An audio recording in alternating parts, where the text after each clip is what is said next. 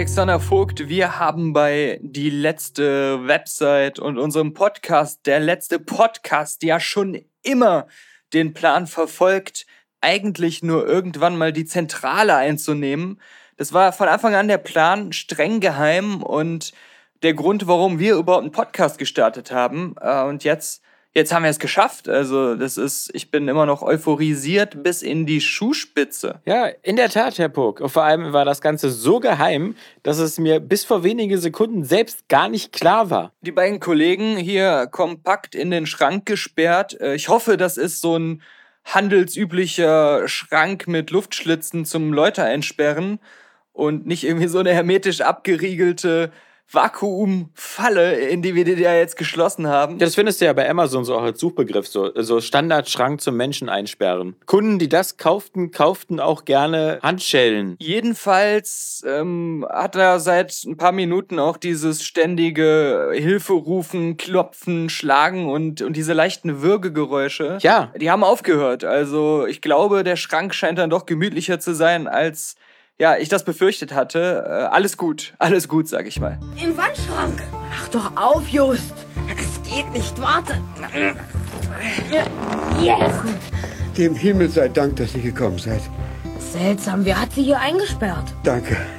Vielen Dank.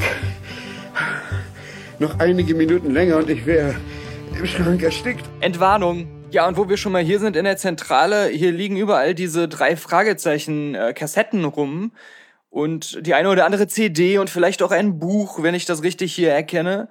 Aber ich weiß nicht, ob ich da so passend aufgehoben bin, weil ich ja gestehen muss, ich habe in der Vergangenheit, in meiner Jugend, nie so hardcore drei Fragezeichen gehört.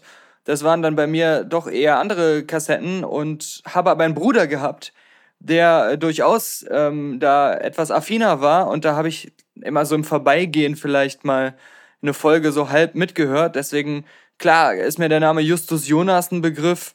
Und ich habe ansonsten aber, ja, kein Fachwissen. Und das hat mich bei diesem Hörspiel, was ich aus Langeweile gerade schon mal eingeschoben hatte zwischendurch, zu der Erkenntnis geführt, dass ich viele neue Erkenntnisse gewinnen konnte, die mir über die drei Fragezeichen überhaupt nicht bewusst waren. Ja, die erste Erkenntnis ist naheliegend, das ist nämlich die, dass dein Bruder wie so oft wieder der intelligentere von euch beiden war. Naja, wobei äh, so, so intelligent und von den Aussagen her kindertauglich fand ich jetzt die, ich glaube, fünfte Episode, die ich hier gehört habe, während du da noch mit Fesseln und Handschellen beschäftigt warst. Die drei Fragezeichen und der Fluch des Rubins. Ich habe übrigens früher immer gedacht, das heißt, die drei? Das habe ich auch durch meinen Bruder gelernt, dass das nicht keine Satzzeichen sein sollen im Titel. Aber diese Folge mit dem verfluchten Rubin, die äh, ist ja schon eine ältere. Also ähm, verblüffend. Wenn wir jetzt bei Folge 5 sind, ja, und meine Rechenkünste mich nicht ganz verlassen haben. Also ich bin ja selber Jahrgang 76 und damit schon äh, etwas älter als du. Das heißt, diese ganze Hörspielzeit habe ich ja tatsächlich miterlebt, wo man äh, zu Hause ganz viele Kassetten hatte und mit Freunden getauscht hat. Allerdings ähm, war ich eher so im, im TKKG-Lager, also irgendwie anscheinend so mehr so der geistige Hauptschüler in der Versammlung, weil natürlich so damals äh, TKKG, glaube ich, so, dass das äh, die Einstiegshörspieldroge eher war. Ähm, natürlich jetzt nicht so wie Benjamin Blümchen oder sowas, das, das war ja was für die Kinder, ja, aber... Ja, das war auch meine erste Erkenntnis jetzt bei der ganzen Sache. Mir war das nicht klar, dass, äh, dass da dann Kinder sind. Ich dachte, die drei Fragezeichen, das ist immer, das sind immer so diese erwachsenen Detektive. Das ist so der erwachsenere Gegenentwurf zu diesen ganzen Kinderdetektivgeschichten. Und jetzt sind das aber genau solche Kinder, die auch in diesem Alter zu sein scheinen, wie eben bei Geheimnis um und Konsorten.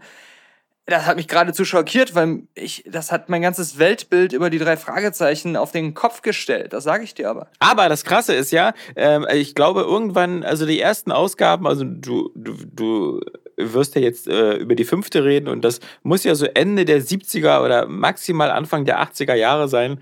Und es ist doch immer noch erstaunlich, dass seit 40 Jahren oder so das läuft und das immer noch dieselben Sprecher sind und die immer noch äh, als 20-jährige Jugendliche durchgehen wollen, sollen. ja, und von den Synchronsprechern habe ich ja mal einen interviewt, vor knapp zwei Jahren müsste das gewesen sein, als der äh, letzte Despicable Me, ich einfach unverbesserlich ins Kino kam, wo der diesen Gru spricht, der Oliver Rohrbeck. Äh, ich glaube, die Stimme von Justus Jonas und anderen Figuren auch. Also auf jeden Fall einer der bekannteren Synchronsprecher auch überhaupt so in Deutschland seit der Kindheit schon. Äh, kann man sehen bei YouTube im Kanal das letzte Video. Da habe ich ihn nämlich auch darum gebeten, mir Tipps zu geben, wie man vor dem Mikro besser sprechen kann. Ich mache öfters mal Podcasts und man sagt mir eine sehr helle, dünne Stimme nach. Was kann man denn da machen? Mm, das ist eine gute Frage. Ich würde äh, dir vorschlagen, dass du äh, singst. Mhm. Ich glaube, Singen hilft da, ähm, die Stimme voller werden zu lassen. Ähm, und sonst darauf achtest, dass du ähm, durch das Singen äh, deine, dein Zwerchfell schulst. Okay. Weil, wenn man, man dir nachsagt, du hast eine dünne Stimme, dann wirst du vielleicht öfter hier im Hals sprechen und ähm, besser ist es, wenn die Stimme in den Bauch rutscht. Okay, also werde ich es mal versuchen. Ähm Also auch eine, ein wichtiges Lehrwerkzeug für alle Podcaster da draußen oder angehenden Hörspielsprecher. Ja, aber ähm, selbst da wusste ich gar nicht, dass der was mit drei Fragezeichen zu tun hat. Das habe ich dann erst so äh, kurz vor Schluss erfahren. Und äh, für viele andere vielleicht, die hier zuhören, ähm, wäre das so eine Koryphäe, die man unbedingt treffen will. Und äh, ich saß da und dachte, na toll, jetzt irgendwie so ein deutscher Sprecher von einem amerikanischen Animationsfilm. Gute Nacht. Und ich glaube, mittlerweile sind wir bei Folge 203 und so und da wird nicht mehr so getan, als ob das so ganz kleine Kinder sind.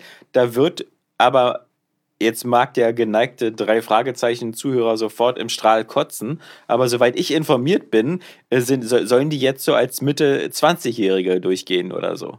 Also immer noch jenseits der, der echten 60, die die Synchronsprecher jetzt sind. Ist natürlich super vorteilhaft, weil äh, die Stimme bei den meisten Menschen nach dem Stimmbruch kaum altert. Ja, außer bei mir, wie man hört.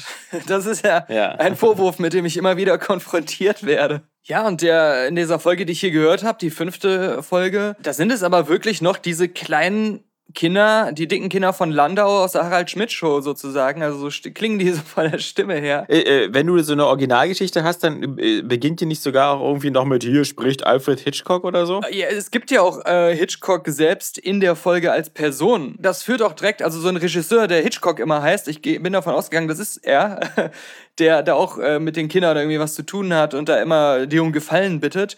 Und das ist so auch so die nächste Erkenntnis, die ich gewonnen habe das spielt ja alles in Hollywood. Also ich dachte, das wäre ich überhaupt in meinem Bewusstsein war es so, die drei Fragezeichen, das ist so ein deutsches Hörspiel, das ist eine komplett deutsche Geschichte. Es ist so ein Gegenentwurf zu diesen ganzen britischen und, und anderen Geschichten, die dann hierhin übersetzt wurden.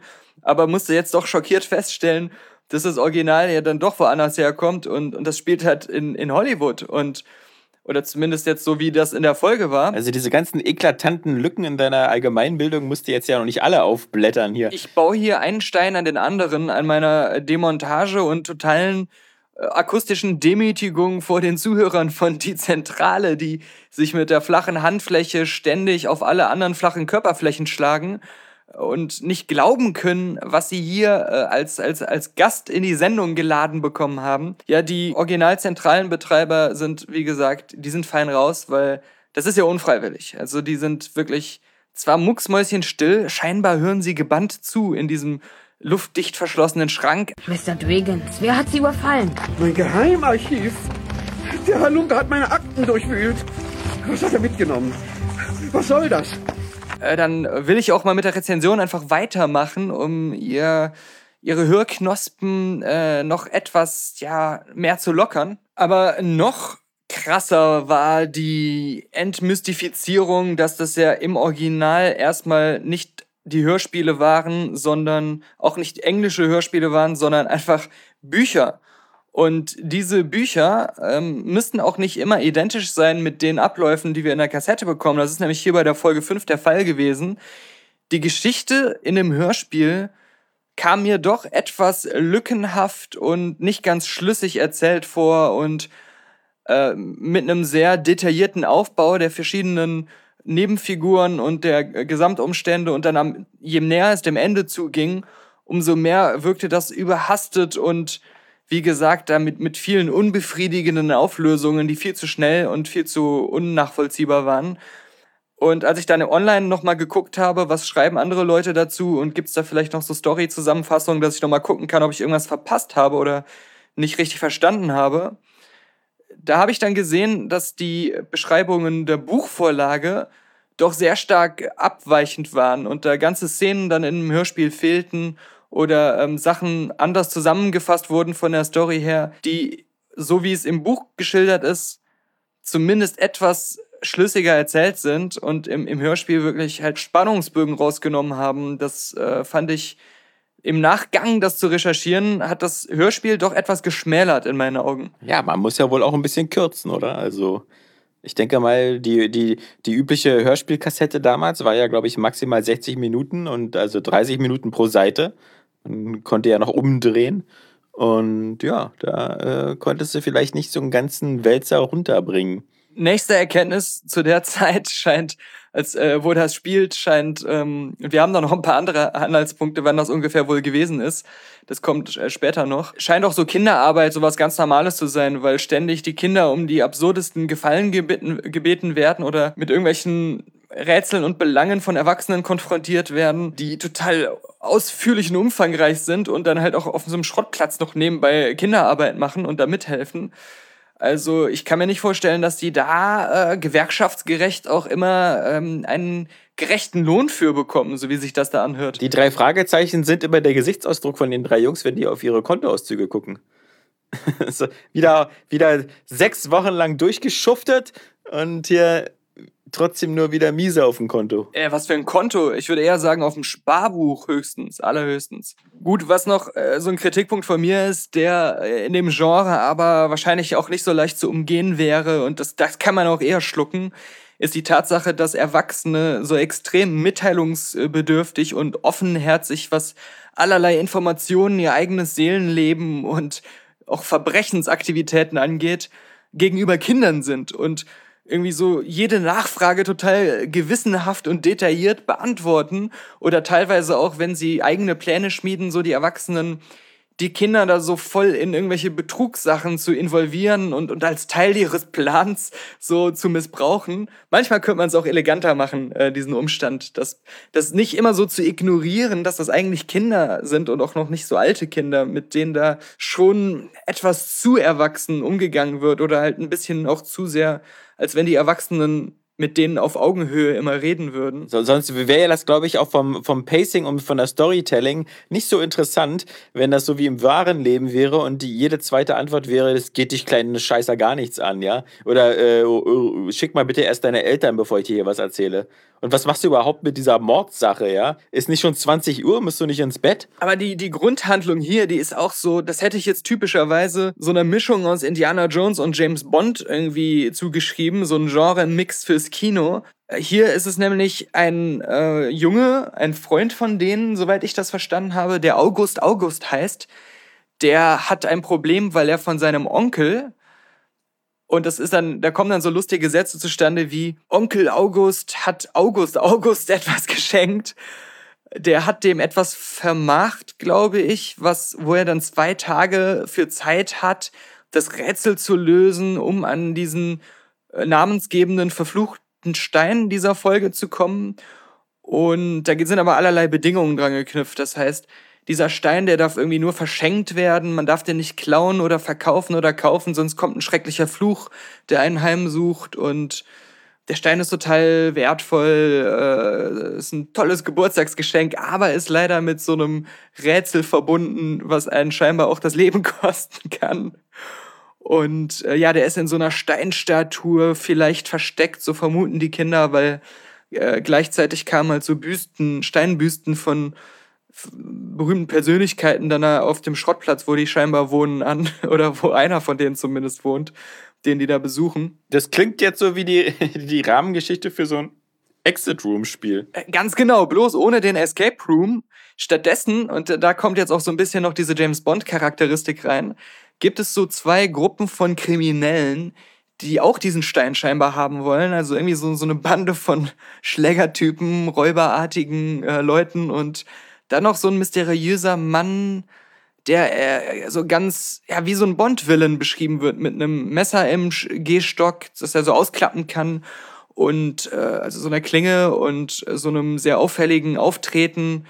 Scheint irgendwie, glaube ich, ein Inder zu sein und äh, sehr exzentrisch gekleidet. Also da musste ich nicht nur einmal an den besagten James Bond und dem seine Widersacher so denken. Oho. Ach, was etwaige Details und Beschreibungen angeht, ich habe die Folge genau einmal gehört, gerade spontan während unseres Einbruchs und der Geiselnahme hier. Das heißt, es kann auch alles falsch sein, was ich sage. Ich bin ähm, etwas löchrig, was mein Gehirn angeht, wenn ich meinen Notizblock nicht zur Hand habe. Und es ist schwierig, zwei Leute zu fesseln, während man Notizen schreibt. Nun gut, ich habe äh, die zeitliche Einordnung ja schon äh, angesprochen und die Folge äh, definitiv schon vor der weitflächigen Verbreitung des Internets stattgefunden oder ist da äh, erstellt worden, weil es dann irgendwann heißt, ja, wir müssen recherchieren über diesen komischen Rubin oder Stein oder was auch immer und wir müssen äh, das Rätsel lösen. Ähm, dann sagt einer, äh, wird einer mit der Recherche beauftragt von den drei Fragezeichen und sagt dann, gut, dann fahre ich jetzt in die Stadtbibliothek und werde dort äh, mal googeln. Das hat er natürlich nicht gesagt, aber mein erster Gedanke war, oha, sie hatten das Internet scheinbar noch nicht und müssen jetzt extra immer in die Bibliothek fahren, um zu gucken, gibt es hier Bücher über verfluchte Edelsteine, was er dann natürlich macht. Und dann, dann gibt's noch eine andere Stelle, da muss ich auch total lachen, weil es ist so, dass diese Steinbüsten, wo sie vermuten, dass da der Diamant irgendwo drin sein muss und was irgendwie mit diesem Rätsel verbunden ist, äh, diese historischen Persönlichkeiten, die da dargestellt sind, die spielen in dem Rätsel eine Rolle. Und die kriegen dann mit, dass die auf dem Schrottplatz, wo sie rumstanden, verkauft werden sollen von der Mutter von einem von denen, der der Schrottplatz scheinbar gehört. Und da habe ich mir schon die ganze Folge gedacht, weil das ständig ein Thema ist, hoffentlich sind die noch nicht verkauft, äh, wohin wurden die verkauft und so weiter, wer sind die Käufer, wenn die verkauft wurden, dass, äh, dass sie nie mal dieser Mutter sagen, weil die will auch nicht wirklich Profit damit machen, die will die nur loswerden, weil die da rumstehen und, und verkauft die für ein paar, ein paar Dollar so, damit, dass sie einfach weg sind und kümmert sich da nicht weiter rum, macht, schreibt auch keine Rechnung oder solche Geschichten. Dass die nicht einmal sagen, kannst du nicht uns zuliebe zwei Tage damit warten, weil äh, wir haben ja dieses Spiel, was wir spielen, oder ähm, das hat was mit dem Geburtstagsgeschenk zu tun und von, von dem August August, der da irgendwie, glaube ich, Geburtstag hat. All solche Sachen, da, diese simplen Sachen, die sie machen könnten, um sich tausend Probleme aus der Welt zu schaffen, machen sie halt einfach nicht, sondern lassen diesen Verkauf immer weiterlaufen, sagen der Mutter kein Wort und, und dann passieren halt immer wieder nervige, ja, so, so Zwischenstopps, weil sie dann wieder diese Statuen verkauft oder, oder verschwunden oder sonst geklaut, was weiß ich, sind, was man sich alles hätte leicht ersparen können. Äh, das ja, fand ich ein bisschen blöd, aber gut. Dann müssen sie halt die Käufer oder den Käufer, Käuferin, wie auch immer, von einer Statue, die, wo sie vermuten, dass da der Stein drin ist, natürlich, herausfinden und haben dann den Plan, jeder ruft fünf Freunde an und das ist dann halt natürlich ganz witzig, weil sie immer wieder fünf Freunde sagen und da diesen vielleicht freiwilligen, vielleicht unfreiwilligen Wink an die Konkurrenzhörspieltruppe da und Büchertruppe ähm, ja, zuzwinkern. Aber ich habe mir direkt in meinem Kopf eine Notiz gemacht, als ob die Freunde haben, weil diese, die immer zusammen rumhängen, äh, diese Clique da, die auch jetzt so ein bisschen nerdig wirken und so ein bisschen auch sehr immer schwer beschäftigt mit ihren Detektivaktivitäten, die schätze ich jetzt nicht so ein, dass die so in der Schule so die kommunikativsten und mit allen so am befreundetsten Leute sind und oder dass die immer so jeden Abend dann irgendwo in die in die Dorf in die Dorfdisco in in eine Diskothek gehen da in Hollywood und da ständig Kontakte knüpfen und ganz viele Leute in der ganzen Stadt kennen äh, ja, wie gesagt, als ob die Freunde haben, außer diesen August, August. Diese Taktik, dann äh, fünf Freunde anrufen, die dann wiederum auch fünf Freunde anrufen, die dann wiederum auch fünf Freunde anrufen, würde man natürlich heutzutage in einer WhatsApp-Gruppe oder einem Facebook-Aufruf oder einer TikTok- äh, Video-Session äh, lösen, Instagram-Story, wie auch immer. Da ist das Ganze natürlich überhaupt nicht up-to-date, aber nostalgisch, muss man zugeben dass Leute da überhaupt noch ein Festnetztelefon benutzen. Also. Sie müssen nämlich die fünf Freunde anrufen, um das Geheimnis um diesen Rubin zu lösen. ja? Naja, Lirum Larum. Äh, ich will mal äh, schnell zum Abschluss der Storybesprechung kommen und, da vieles überspringen, was, was äh, ziemlich viel Leerlauf immer war, muss ich, muss ich ja gestehen. Weil der Knackpunkt, über den ich mich geärgert habe und der diese Folge so massiv schlecht macht, ist das Finale und die Auflösung und die Moral von der Geschichte. Denn ähm, nach ein paar Umwegen lösen sie natürlich dann das Rätsel, wie sie an diesen verwunschenen Stein da kommen. Und die eine Diebesbande, die lenken sie dann damit ab, dass sie denen eine falsche Fährte legen und die dann die falsche Steinbüste klauen und da ist dann gar nicht der Stein drin. Oder sie haben ein Imitat. Ich glaube genau, sie haben ein Imitat von diesem Stein denen untergejubelt und haben aber selber noch den echten. Und dann kommt dieser mysteriöse indische Geheimbund James Bond Bösewicht Typ mit seiner Klinge im Stock und sagt, haha, ich habe das natürlich durchschaut, äh, clever gemacht, aber jetzt will ich den Stein haben. Und dann bedroht er sie halt auch so ein bisschen und dann sagen sie, aber clever wie sie sind, die Kinder, du weißt doch von diesem Fluch, du kannst es uns gar nicht klauen, weil sonst hast du ja den Fluch auf dir lasten. Und dann sagt der äh, böse Klingenmann, ihr habt recht, aber was haltet ihr davon, wenn ich euch den einfach abkaufe? Hier ist ein Batzen Geld und drückt ihnen einen Umschlag voll Geld in die Hand. Das wird, glaube ich, auch nicht näher beziffert, wie viel das ist. Die Kinder sagen nur so, boah, das ist aber viel. It's a deal. Geben ihm die, den Stein und, und, und verkaufen den einfach. Und das ist die Auflösung der Geschichte. Also, die Moral von der Geschichte ist erstens, Geld macht glücklich, weil das Einzige, was sie da noch sagen, ist irgendwie, yeah, die nächste Party ist gesichert. Äh, das, das ist ja super, wir können das Geld echt gebrauchen. Und freuen sich total und scheißen auf diesen, diesen wertvollen Edelstein, der historisch äh, von nur höchster Relevanz ist und der sagenumwoben ist, über den scheinbar auch in Büchern geschrieben wird der in ein Museum gehört, der gesetzlich gesehen gar nicht auf diesem Schwarzmarkt, auf dem sie sich da befinden oder den sie selber eröffnen, äh, da, ich glaube, es ist mitten auf einer Baustelle, äh, nachts sogar, oder, oder zumindest als da gerade nicht gearbeitet wird, äh, ja, verkaufen sie einfach einem obskuren Verbrecher dieses Museumsstück, wo sie selber auch gar nicht wissen, auf welchen Wege das äh, wirklich der Onkel da bekommen hat und ob das alles so koscher war, aber gut. Äh, das fand ich super bedenklich als Message an Kinder und eine sehr unbefriedigende Auflösung der ganzen Story halt auch, weil, ah, okay, es ging denen die ganze Zeit nur um, um ihre gierigen kapitalistischen Geldgelüste und gar nicht um den ideellen Wert dieses Steins, auch als Geschenk einfach. Und ja, ich glaube, das Ende ist in dem Buch auch so, aber da sind vorher noch andere Sachen passiert, die äh, so ziemlich äh, noch mehr Spannungen reinbringen, wo die diese andere Bande, die es da noch gibt, halt noch was brutaler vorgeht und äh, das ist, glaube ich, hier in dem Hörspiel, zumindest in der Form, in der ich es hier auf die Schnelle gehört habe, etwas wegrationalisiert worden. Äh, nur, ja, also, das muss man schon schlucken können, dieses Ende. Und, und die, die charakterlose Art, wie die drei Fragezeichen hier einfach nur diese geldgierigen, die nur auf ihre eigene finanzielle Situation bedacht sind, äh, sich entpuppen.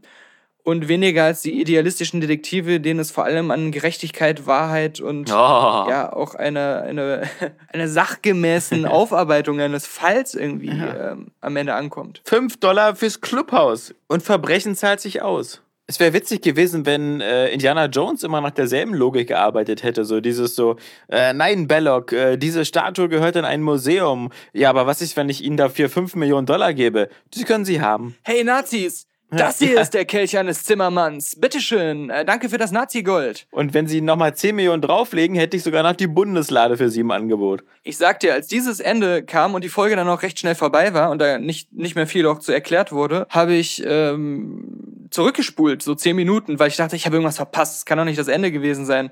Dass sie sich da mit dem Bösen auf dem Schwarzmarkt quasi oder einem der Bösen verbünden und dann einfach nur auf Geld aus sind die ganze Zeit dann habe ich äh, noch es nochmal gehört und es war wieder so, weil sich das Hörspiel natürlich nicht verändert hat in der Zeit. Du hattest wirklich drei Fragezeichen im Kopf. Dann habe ich noch ein Stückchen weiter zurückgespult, mir das nochmal angehört, weil das doch plötzlich alles so schnell ging, wie es dann zu diesem Ausgang kam und da gar keine richtige Entwicklung hin storytechnisch war. Leider, ähm, ja, ohne große Erklärung sind diese dann doch eher so diese Gordon Geckos alle geworden.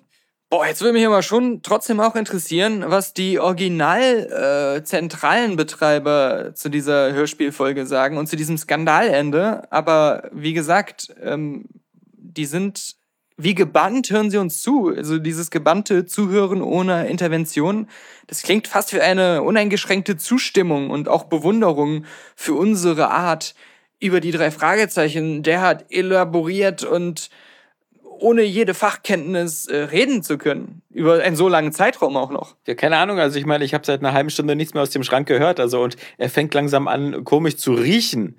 Also äh, vielleicht, vielleicht versenken wir den, den Schrank auch einfach äh, am nahegelegenen See.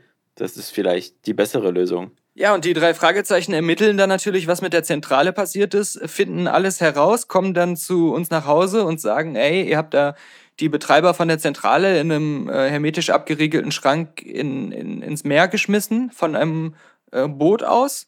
Wir haben das alles herausgefunden. Und dann sagen wir, hier habt ihr 100 Mark für euer Clubhaus bitte verratet uns nicht. Und dann sagen die, hey, super, ja, Fall gelöst. Woo! Eben, jetzt brauchen wir nicht mehr immer diese Patreon-Kohle betteln, sondern da steigen wir dann in den An- und Verkauf von Antiquitäten ein. Aber kommen wir zu meiner allerletzten Erkenntnis. Ja, oh, oh, halt, das jetzt. Lied, was da am Anfang und am Ende immer mit äh, den drei Fragezeichen da gesungen wird, das Intro, der Intro- und Outro-Song, äh, der ist ja irgendwie Justus Jonas, bitte schön, Ja, ja, genau. die drei Fragezeichen. Aber, also das war so in meiner Erinnerung aus der Kindheit, wenn ich bei meinem Bruder gelauscht habe, wenn er die Kassetten gehört hat. Aber hier, was ich heutzutage verstehe, wenn ich das Lied höre, und ich verstehe es die ganze Zeit, jedes Mal. Und ich wette, die Zuhörer der Zentrale werden von jetzt an auch nicht dran vorbei hören können, wenn ich ihnen diesen Ohrwurm in den Kopf setze. Denn das Lied, wie ich es höre, ist Justus Jonas, die Verschwörung, das Ende. Justus Jonas, die Verschwörung, das Ende. Die drei Fragezeichen. Ihr habt Anregungen, Lob oder Kritik? Dann meldet euch zum Beispiel über Twitter.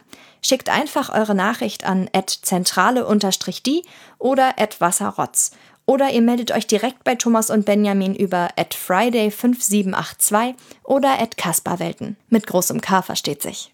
Wem das Ganze über Instagram lieber ist, der schickt seine Grüße an die-zentrale oder Rotz und Wasser Podcast. Oder natürlich auch hier direkt an die beiden über Friday0815 oder benjamin.kasper82.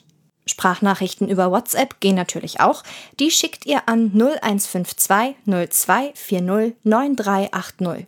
Und wer sich das jetzt alles nicht merken konnte und keine Lust hat zurückzuspulen, der kann auch einfach auf der Homepage rotzundwasser-podcast.de vorbeischauen. Dort findet ihr alle Folgen beider Podcasts und könnt auch dort ein paar Grüße hinterlassen.